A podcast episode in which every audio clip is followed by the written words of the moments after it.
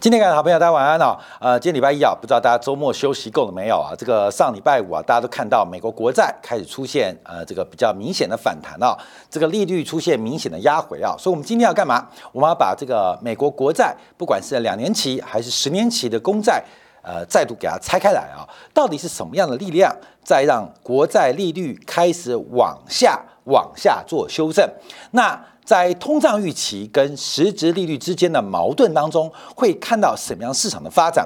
尤其是商品的全面崩跌。那不仅是商品，因为商品在大类资产当中，股市啊、债市啊、房市啊、外汇啊、商品，其实啊是牵一发而动全身啊。所以商品市场在这边的崩跌，其实不仅拖累了通胀预期，而它最重要下跌的原因，就跟我们在。二零一九年，当时啊，我们在黄金一千三百块呃左右的位置啊，因为我们是一千两百五、一千块钱一千两百六啊，那时候觉得原黄金开始转强了嘛，到一千三百多的时候，我们提到二零二零上看黄金二零二零啊，那那波预测是非常非常准，也有很多今年感的好朋友们在对于宏观市场的了解，甚至自己在做财富的一个资产组合当中获利或是改善非常多，那同样的一个。理由就是实质利率大幅度的滑落，所以对于啊黄金在二零一九年产生那么大的一个刺激，那现在这个情况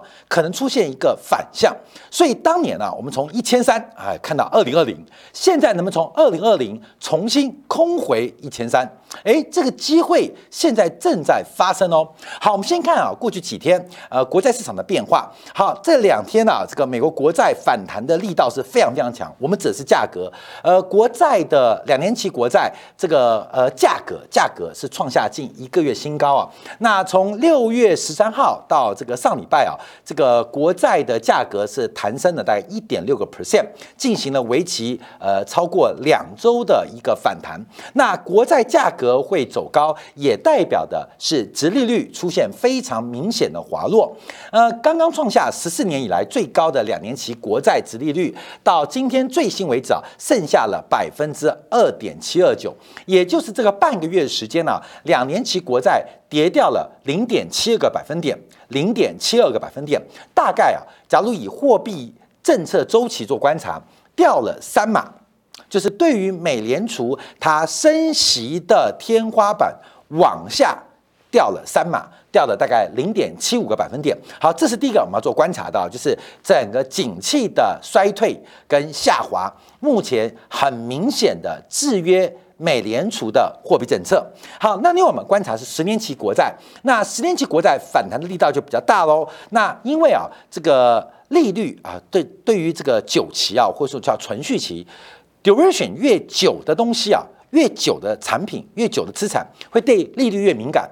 啊，关明啊，这概念啊，就是呃，持有期越久的，譬如像房地产，譬如说那种长天期国债，这个利率微幅的波动，透过时间的力量会放大它的波动，所以 duration 越长的、越久的啊，这个到期越久的，它对利率越敏感，所以同样是反弹，我们看到两年期国债。弹了超过一个百分点，可能十年期国债的价格啊，弹升就有高达五个百分点，这个差别就在于 duration 啊，这个存续期啊比较长的关系。那利率水平啊，从百分之三点五掉到今天最新百分之二点七九，这半个月时间。美国十年期国债的市场收益率，也就叫直利率，跌掉了零点七个百分点，所以国债正在进行全面性的一个反弹，而且这个反弹的过程可能会延续一个非常久的时间。那这一次啊，要跟观众朋友报告，就是我们又看错了啊，看错了，又看太早了，因为我们在这边呢开始预测国债的一个低点啊，我们那时候预测国债的低点应该在前面啊，在前面啊，这个有点抱歉了，因为为什么？这个视光本来就不太准嘛，所以我们这种宏观经济的预期啊，跟大家感到抱歉。可能投资人啊看到这个两年期国债到目前为止啊，可能才刚刚解套，才刚刚解套。假如你做操作的话，会发现啊，哎，视光每次好像这个不太准，你知道吗？不太准，这个跟大家感到抱歉。所以投资啊，呃，这个风险啊，杠杆自己要控制好啊。为什么？因为可能啊，我们等不到。黎明啊，这个等不到这个曙光出现那一刻啊，所以大家在投资当中啊，要特别注意大家呃自身的风险啊，因为这个价格啊。呃，是随机在波动的。我们对于宏观经济的判断或观察，甚至做预测，有时候要变到价格上来啊，呃，会有一点点难度。这请大家多多包涵啊，多多包涵，因为不可能是这个那么厉害，抓最低抓最高，有时候会抓到，有时候抓不到啊，有时候抓到也抓不到，所以基本上随机的价格波动，基本上掌握难度是很高的。所以这一次啊，我们看到包括的像十年期国债呀。这个好像我们看多又看的早了一点呢，这个啊，这个深刻检讨，深刻检讨，为什么？因为后面这一段不能预测嘛。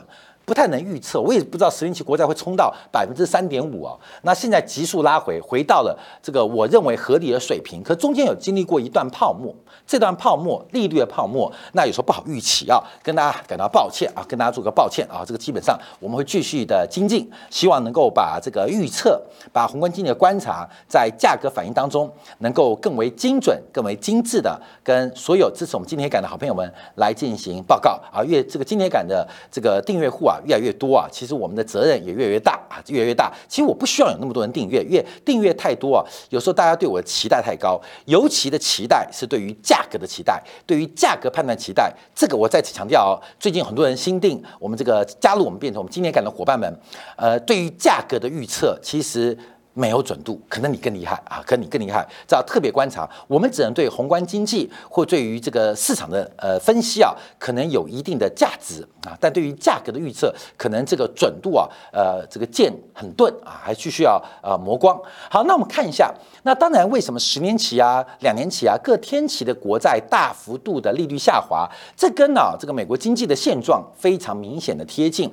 呃，在上礼拜周末啊，最新的美联储亚特兰大。的分行所做的这个 GDP 的预测模型啊，因为目前十二家分行，亚特兰大特别针对宏观，尤其 GDP 的数据有每天及时的预测跟更新。那因为它是每天预测，所以它错的可能性，短线偏离值也会比较大。因为每天做隔天的预测嘛，那大量的模型来做预测，当然有点偏差。那你要知道，因为它的预期调降的非常快哦，在上个礼拜上个礼拜四的时候是预估。每年美国的 GDP 是下滑百分之一，上礼拜四预估美国经济下滑百分之一，到礼拜五便下滑百分之二点一。哎，不要开玩笑，美国的经济体量超过二十兆，一个 percent 就是两千亿美金哦。一天的变化，美国的 GDP 的成长内涵就少掉了超过。两千亿美金，所以我们特别要观察的是什么样的情况发展超出了美联储在礼拜四的估计。为什么礼拜五跟礼拜四差那么多？因为这几天下滑的速度、调降速度非常非常快，也就是美国经济恶化的表现，其实来的非常非常突然。这是跟官媒的报告，其实隐藏的很多。第一个，我们提到去年度这种三轮的刺激。跟今年的不刺激，这就是一个非常正反的对比。那另外，这个刺激导致的消费泡沫，跟从消费者到厂商整个供应链对于消费跟库存过度乐观的预期，导致现在非常恐慌性的下跌。所以我们看到这个 GDP 主要下修的主要原因是美国的个人消费支出出现了腰斩。出现了腰斩，你去想象，假如这东西天天在叠价，消费者会不会继续等待？尤其。销价格在下跌，收入开始出现转折，会引发一种螺旋性的恐慌发展。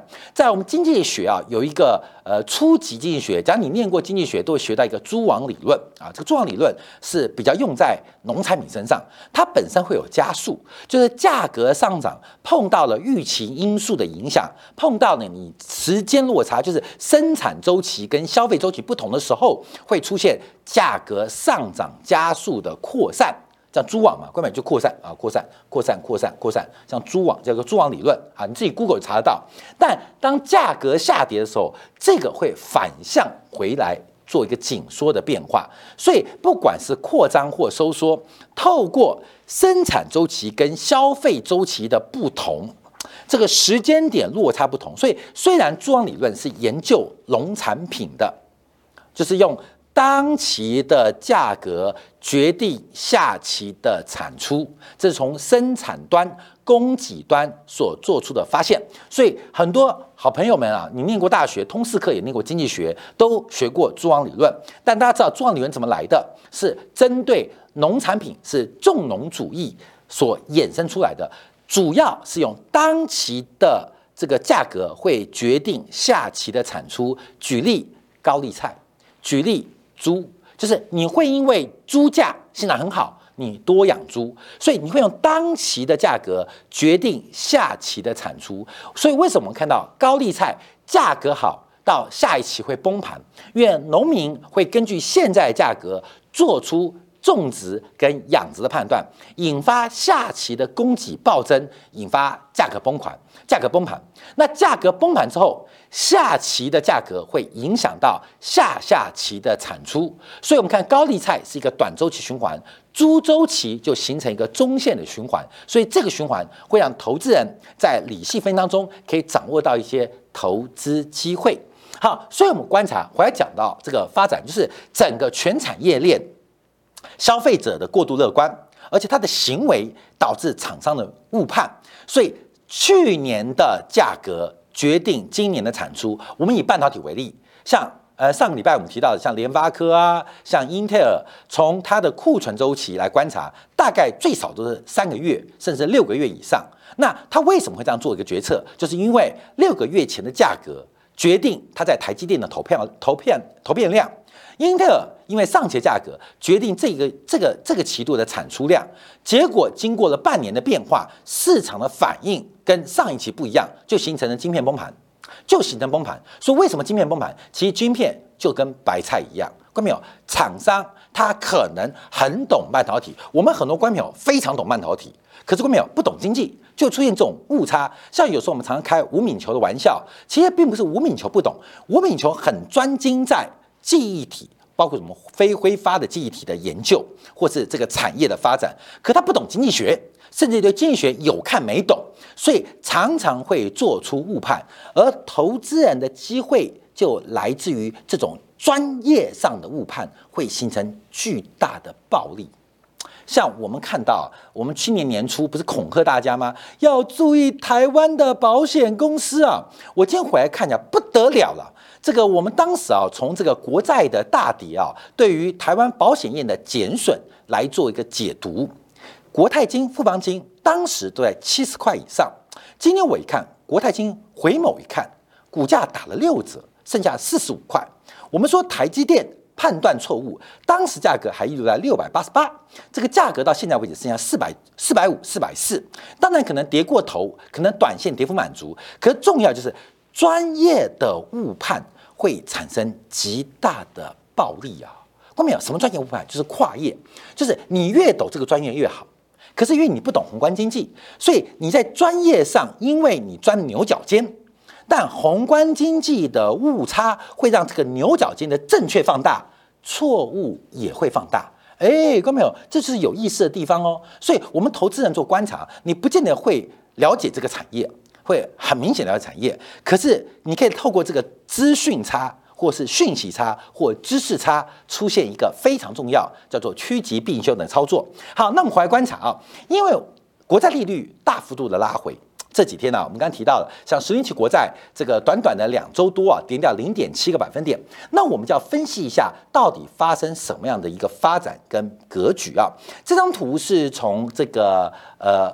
呃，三月十九号，二零二零年三月十九号，也就是整个市场低点以来啊，市场低点了。哎，其实三十号我超准的，你知道吗？那时候超准，记得吗？超准的啊，那个偶尔射中飞镖不容易啊。说为什么那么骄傲？你知道因为这个不准三百天，准了一天就一直拿来讲了。好，我们看一下，这是从新冠疫情以来的变化。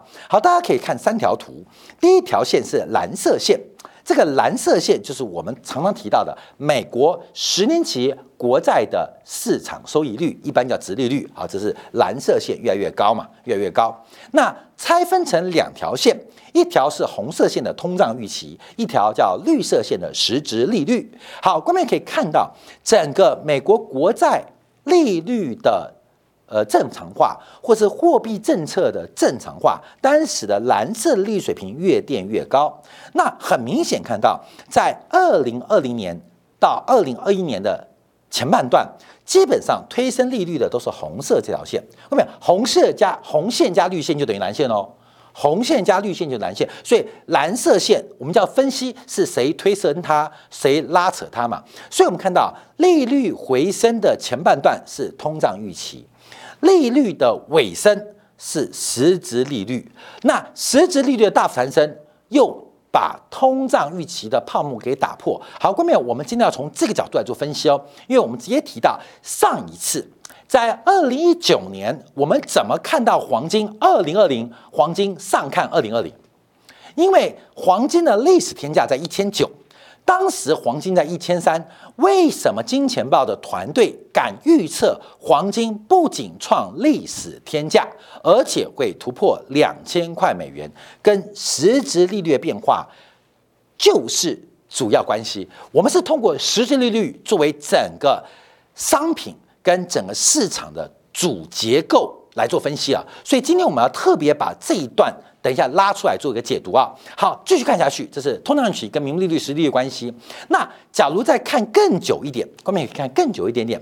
那当然，美国的这个十年期国债蓝色角线是长期往下的。那最近啊，这一波这半年的。这半年的发展，让整个实质利率出现了一个下降轨道的重大突破，这个是很有划时代意义。可是，是不是突破之后就马上利率就飙升？不会，不会，它反映的是我们刚刚金钱报前面所提到的，美国去工业化接近末期。那对于美国，对于美国资产，对于美国国债这种资产，它长期的利率要求、回报率要求会越跌越高。好，那是以后的事情啊，以后的事情。但我们可以看到这一段的变化，结束了长期十年国债、长期美国市场利率水平不断降低的环境。那这边啊，因为这边是从本世纪以来啊，那为什么这样抓？因为在两千零三年的时候。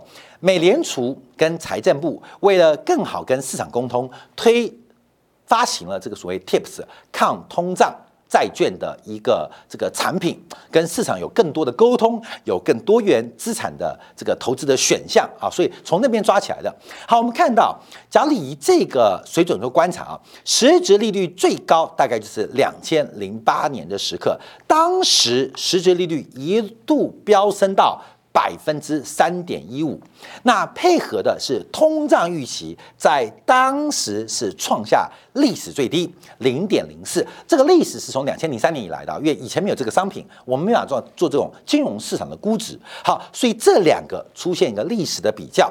随后，因为美国的 QE 政策，QE 是干嘛？就是把实质利率往下踹，这叫做金融压迫。那最低的时候一度在二零一三年来到负的。零点八七，那主要就是透过债权跟债务人的报酬率的扭转，来让资产负债表，不管家庭，不管企业，让政府能够有一个环境可以改善自己的资产负债表。为什么借钱不用利息嘛？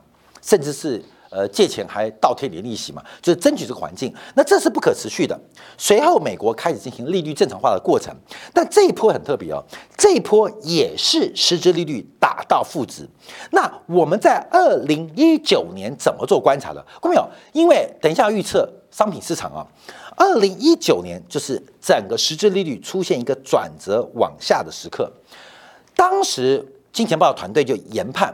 这个实质利率它可能会快速的收缩跟往下，那时候还没有新冠疫情哦，那时候还没有，只是我们从宏观经济的分析可以看到，这个实质利率的往下是美联储不得不为的动作，因为整段的利率正常化过程证明美国的经济失去了生命力，美国只有金融实力。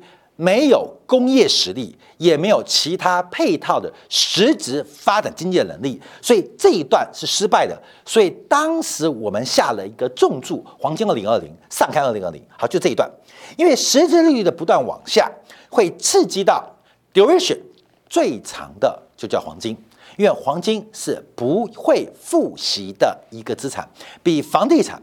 比国债它 duration 更长，它的存续期间是无限大啊，无限大。所以当实际利率往下的时候，对于黄金这种资产会有极大的刺激作用。好，我们是这样做预期的哦，各位朋友？我们等一下就要特别再次强调，我们要先这样做分析，我们才能解释那这一段会发生什么。今天标题鬼故事。啊，鬼故事。好，观众我们再往下看啊，现在已经把它拆开来了，所以我们先把通胀预期跟实际利率给拆开来喽。啊，拆开来喽。刚刚前面这张图嘛，已经有那么多嘛，蓝色线是名目利率，红色线是通货膨胀的预期，那绿色线是实质利率。我跟大家报告，这种通胀预期是用金融市场决定的，而跟 CPI 没有关系，是用金融市场期货。或者是金融市场债券的交易员，透过了通胀损益的补贴、平衡补贴，这财政部发行的工具所进行的一个预期跟预测。好，这一波我们看到这个图啊，是从两千啊，就是从新冠疫情以来的发展，它一路走多，一路走多，在这边出现了一个非常大的一个高点，我们现在不叫泡沫了，叫高点。最高多少？来到百分之三点零二。你现在要记住，因为从高点来，现已经掉到百分之二点三四。你画一条线呢？看到没有？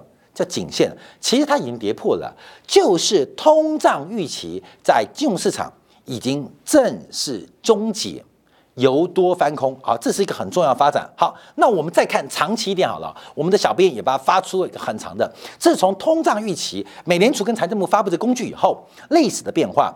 我们之前的估计啊。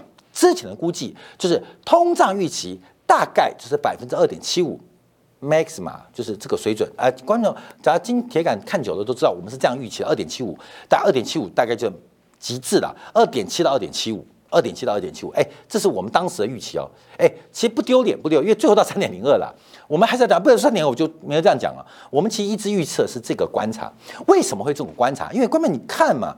这个指标它就是这个水平嘛，那么就这个水平嘛，就拉下来，其实不是很直啊，大概拉下来就这个水平嘛，所以它不太可能更高，就二点七到二点七五，这一次会冲到三点零二，其实有点异常，有点异常。那这个异常即将由所有商品做多的投资人来买单，然后来买单。那它也会有低值，这个低值啊，你不能最低值，你不能看这边呢，也不能看这边，因为这是金融海啸。其实它最低的水平应该会在百分之一点五左右，百分之一点五左右，这最低通胀预期。为什么百分之一点五？那为什么？因为人类的物质文明是不断进步的，所以它一定是个正值，它不太可能变负值。人类的物质文明是不断的进步的，所以它一定是个正值。那正值有个底线，我们估计是百分之一点五到百分之二点七啊，根本就这样抓了。就是其实长周期观察啊，通胀预期高就高这边，低就低在这边。那做什么呢？低的时候做多商品，高的时候做空商品。好，哥们先讲第一个重点。好，这个简单，讲这干嘛？二点七接近的时候，就是做空商品的好机会。那这个低的时候，这个一点啊，这个一点五的时候，就是做空商品的好机会。啊，关美月这个，哎哎哎哎，漂亮了！这张明天有人请吃下午茶的，时间标错了啊！这个不是你跟你们关系哦，这是我们跟我们工作团队讲的，记得下午茶，下午茶。虽然我们现在分流，对不对？记得谁做的？谁做的？谁做的？哎，看，马上就折，马上就谁做的？在我们制作人做的，好，太好了。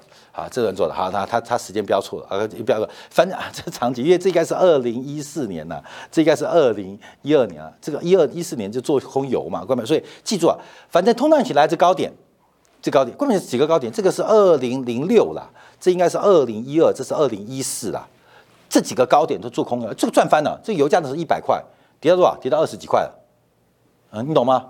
这暴利啊，这暴利啊，这暴跌，那黄金从一千九。跌到一千一，记得吗？所以每次到这个高点干嘛做空？每次到这个低点干嘛做多啊？就记得，所以一点五以下或一点五接近的时候，对于商品乐观期待；到二点七或接近二点七或超过二点七就做空啊。我跟你讲，其实每次讲都一样。我跟你你在当下就灯下黑，你知道吗？哎，做空做空做空，不可能，这次不一样啊，不一样啊，过没有？怎么可能不一样嘛？就一定一样嘛？你知道？那会跌到什么掉？那就跌到这个位置嘛。好，后面注意哦，这是我们跟大家讲宏观经济分析一个很好很好的地方。好，那我们看实质利率啊，这就重要了。实质利率，我们先看短期啊，这波实质利率拉升速度非常快哦，从今年的三月八号一口气到今年六月份拉到零零点八九，从负的一点零四拉到零点八九。其实这次实质利率抬升速度太快了，这就是我们讲啊，这美联储为了弥补去年错误的政策所做出的恶果。好，我们看长期啊，看长期。好，过没有？因为这一段啊，负利率叫负利率，都是一个金融扭曲的结果，不是不能扭曲，而是扭曲不能太久。不能太久，任何一个扭曲结束，像上一次、这一次、这次，二零一三、一四呢，就酝酿了后面商品的风暴跟股市的大震荡。所以注意哦，这个实力弹升之后，二零一四、二零一五，当时关没有割谁的韭菜？啊，记不记得？二零一四年就是割中国的韭菜，所以中国房地产那时候完蛋，才推出了。棚改货币化的救市工具，不是 PSL 棚改货币化工具多了不起？为什么退出？就是中国的房地产爆了，库存爆了，完了，所以才在二零一四一五年推出了棚改货币化的金融工具，来对应于美国的割韭菜啊！后面的故事一对就对起来了嘛？美国忽然拉起来，死的是谁？死的是中国房地产，只是没有想到中国人还更厉害，又发明了一个史上无敌巨大的一个金融工具 PSL，呃，抵押贷款补充嘛，啊，就是这个房地产，呃，这个就是呃更新的一个证券化商品啊，把房地产高度货币化。好，当然这个后面带来蛮大麻烦的，那有我们节目以前讲过了，今天不讲。所以你要知道，每一次紧缩就是割韭菜，每一次紧缩就是割韭菜啊！我跟你讲，不仅内伤。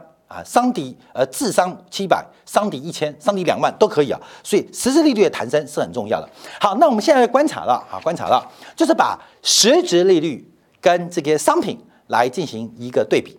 我们再次提啊，这个 duration 久期跟存续期啊，外面这个 duration 呢，我们节目讲过很很多次，我们就很简单跟大家报告，就是你投资一个生意多久能够回收。好，各位，然后我举个例子啊，不然我现在讲存续期，我觉得大家可能虽然听过，可能忘记了。譬如我投资一个生意一百块钱，我投资一个泡沫红茶啦，一百一百万，好吧，一百万。那我估计每个月可以赚十万。各位，多久回收？多久回收？投资一百万，每个月可以回收十万，多久可以回收？来，我们傅员，多久回收？录影要专心啊。哎，多久回到？你看，摄影机背后工作人员都在放空，你知道吗？好坏，坏坏坏坏坏坏！看到没有？你有没有在专心看？你花了钱订阅，你不专心看，我看你也在混。我跟你讲啊啊，什么什么什么什么什么什么啊？你们在花钱看热闹的，我又不是岳云鹏，你当看相声呢？好，看到没有？好，十个月啊，十个月。好，为什么？因为每个月赚十万嘛。我一百万的投资，每个月赚十万。我是十个月回收，这个十个月就叫做存续期。那一百万去哪里？一百万可能摊销嘛，开店就成为成本就不见了嘛。好，另外一个方法，那存续怎么算呢？像债券，债券可能我借他一百万，一百万，哦，多少钱？可能利率百分之十好，也百分之十好，利率百分之十。好，各位，那存续期一百万到期要还的哦。要还的哦，那中间会付给你的利息嘛？每年付十万，每年付十万，所以也就是，其实你的存续期，譬如这是十年的，十年的国债，一百万，利率百分之十，那它的存续期多少？那可能是我这样算，在七年多，七年多。它是一个数学公式，就是预估七年多就可以回本啊，但不是七年回本，因为本金第十年才还你。可是我们就算出七年左右就可以回本，所以有的东西啊，就存续期要这样算。这个存续期对于资产配置有个非常重要的概念、自然意义，所以要这样算出来啊。后面也可以用 Google 算出来啊，Google 算出来。那为什么先讲存续期？补充一下呢？因为像这些商品，它是没有没有报酬的，铜摆在那边摆十年，一顿还是一顿。黄金版那边一样是十年还是一样是样子，所以对于这些商品来讲，它的存续期是无限久，因为它不会复习。那我讲过，，duration 越长的，对利率越敏感，所以我们抓实际利率做观察。好，关键这是从二零一二年以来一个黑色线实质利率，而蓝色线是铜价。你看到什么东西？你看到什么东西？它们之间存在了相对。负相关的关系，相对负相关的关系，我们镜头画出来啊。实质利率抬升，铜价只跌不涨，或是只呃只盘不涨啊。你看只会跌，不是盘就是跌啦。实际弹高，不是盘就是跌。实质利率走低，不是盘就是涨啊。关键注啊，实质利率变化，反正对于商品来讲，实质利率走高，不是盘就是跌；实质利率走低，不是盘就是涨啊。各位，所以很妙嘛。那不是盘就涨，那你就可以做多嘛。风险就是盘嘛。那实质利率弹高，不是盘就是跌嘛。那风险就是不跌嘛。所以从实质利率看铜价很明显，为什么铜价崩盘？其实从实质利率大幅攀升就可以看到这个现象。好，我们再往下看，好，再往下看啊，各位看黄金，黄金，黄金，黄金，来黄金。我们当时啊，黄金是在一千三百，在这个位置啊，说黄金二零二零上看二零二零啊，最高点到二零三三零左右吧，二零三零。主要原因就是实质利率已经破线了，已经破线了。所以什么意思？实质利率跌，黄金不是盘就是涨；实质利率弹，黄金不是盘就是跌。所以为什么？二零二零黄金上看二零二零啊，我们很多经理来说，世光你好了不起哦。其实好简单，你知道吗？可是为什么你要在华清两块听我节目？因为现又发生了啊！你看这次不一样，我们不一样啊，每天都不一样啊，不一样。其实一模一样，就是一模一样。会不会跌不知道，但最多就是盘，它不会涨。所以黑色线实率大幅弹高，大幅弹高。对于铜也好，基本金属，对于黄金、白银、贵金属。不是盘就是跌，那会不会跌？我不知道，可能是盘，但会不会盘不知道，但有可能是跌啊！所以，各位掌握到这个机会啊，可能是一个非常大的财富的一个分配机会。好，那刚把铜兵、铜跟金啊来做对比，可以预测另外一个。刚刚讲是实质利率跟贵金属、基本金属关系，把铜金比一对比一对除，就可以预测美国十年期的国债利率现在开始下跌，所以美国的。国债利率、名目利率还有进一步下跌的空间，美国国债的价格有进一步反弹的空间，这就是我们过去几个月摸底国债的原因啊，原因。所以我们做什么判断都有一个原因，只是价格是不是如我们预期在哪一天发生？哎，这个不是好掌握的啊，不是好掌握的。好，那我们看一下，包括了农产品啊，因为大家看到。农产品价格这几天是崩盘的，而不是说玉米缺货吗？不是小麦缺货吗？跌歪了。这几天大家看农产品跌到歪掉，不要告诉我基本面消息啊，不用告诉基本，因为你的预期是别人预期当中的预期。好，我们看一下，因为随着这个实质率大幅抬升，直接也使得黄豆、小麦、玉米出现了崩溃式的一个变化跟发展。所以，我们今天大家跟大家特别来做分析的原因在这边啊，就是说从实质率，从最近国债的变化。把它拆分成通胀预期跟实际利率，叫特别做观察。除非美联储能够紧急降息，能够暂缓紧缩，不然实质利率它这个弹升上来啊，是不太可能降回去。那甚至有可能进一步出现收缩。你会见到通胀预期往下，实质利率往上，对于市场来讲是叫做魔鬼交叉啊。死亡交叉，所以说不是牛市，不是熊市，叫做鬼市。这是一个死亡交叉，魔鬼要出现了。所以失业率往上，而通胀一直往下。哎，那为什么呢？讲句白话，观众朋友，就是趁中国经济的调整有病啊，要中国经济的命。这个还在进阶，还在进展。还在发展当中啊，这是一个内部使命，也是一个外部的大家公开的秘密啊。好，最后我们看一下，这是我们这个利用中金的这个改良版的美林时钟资产表现啊。我一直强调，台湾投资人最棒，你知道吗？因为财富是相对的，财富永远是相对的，财富不是绝对的。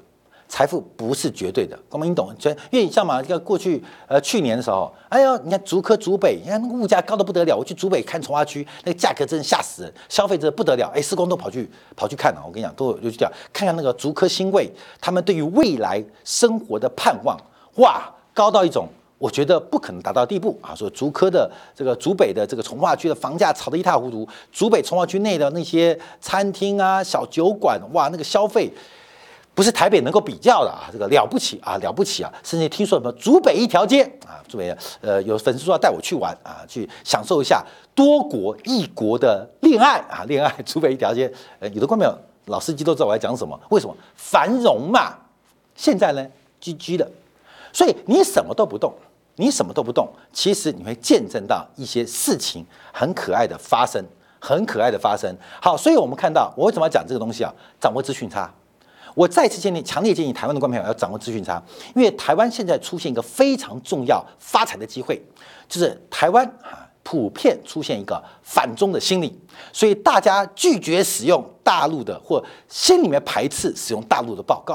看到没有？你看人家中建报告做多漂亮，把这个美林资产时钟表还加了通胀预期利率，看到没有？你知道吗？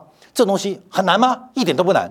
可是因为台湾做不到，那这些台湾百分之呃七十八十九十的蠢蛋。他们也不愿意接受新东西，所以很多微信公众号你可以去订阅，什么梁中华的研究啊，对不对？这些很多的报告，什么大陆版的抖音啊，好多知识网站。我跟你讲哦，他们蠢归他们蠢，我们变聪明就好。为什么？因为这个世界顶层阶级一定是少数。我常讲啊，你做的事情是少数人，你就有可能成为顶级或顶尖的阶级，或者是上层阶级。你做很奇怪的事情。不见得让你成为顶层阶级，可是顶层阶级一定都做些很奇怪的事情，所以大家不做啊，我们就做啊，大家不用我们就拼命用，所以跟大家分享。好，这个美名版时钟中金报告大家可以持续观察啊，我们的小编把它抓出来啊，跟大家做分享。那这个市场四宫格嘛，这边是景气的出生段，通胀预期往下，实际利率往下叫初升段。到了中主升段也这样，从初升段到主升段发生，通胀预期继续往上，而实际利率继续攀高。从末升段转成初跌段，出现一个反向哦，通胀预期往下，实际利率继续攀高。到了萧条的阶段的时候，就变成通胀预期往下，实际利率同步往下。关没有？再复习一遍，因为这对我们呃讲很重要。任何的行情的转强，我指的是全市场、全经济，一定是通胀预期往上，而失业率还在继续往下。会出现背离哦，因为通胀预期它反映的是预期，实质利率它讲的是实际啊，说所以它是个领先指标。而主升段或喷出段的时候，一定是通胀预期、实质利率出现一个往上的共振，叫戴维斯双极嘛。到达末升段泡沫破灭到初跌段的过程当中，就是通胀预期不断的下滑，而实质利率仍然不能被控制，资金荒，资金荒。到最后就是通胀去往下，实际往下，那基本上就是末跌段、主跌段。啊，跟最后即将出现买点机会，那现在哪边？现在在这边，好，各位，通胀去往下，而实利率往上。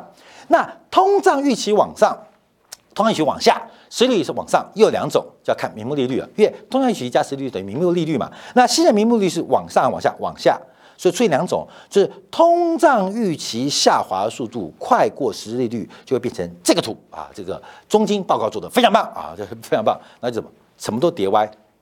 就什么都跌歪嘛，就什么都跌歪嘛。就现在状况，上证啊，黄金啊，哎，这长期的，上证虽然在反弹，但是底前面跌过了，黄金啊，公司债啊，国债、农产品、纳斯达克恒生指数啊，外面是正在发生，剩下已经发生。所以呢，我们要走别人下一步嘛。我们在人生的道路当中已经输人家很多步，现在有偷吃步的机会。这边我错过了，这边我错过了。那边等着你，好，哥们，我看这一步啊，这一步啊，这边在这边有答案了。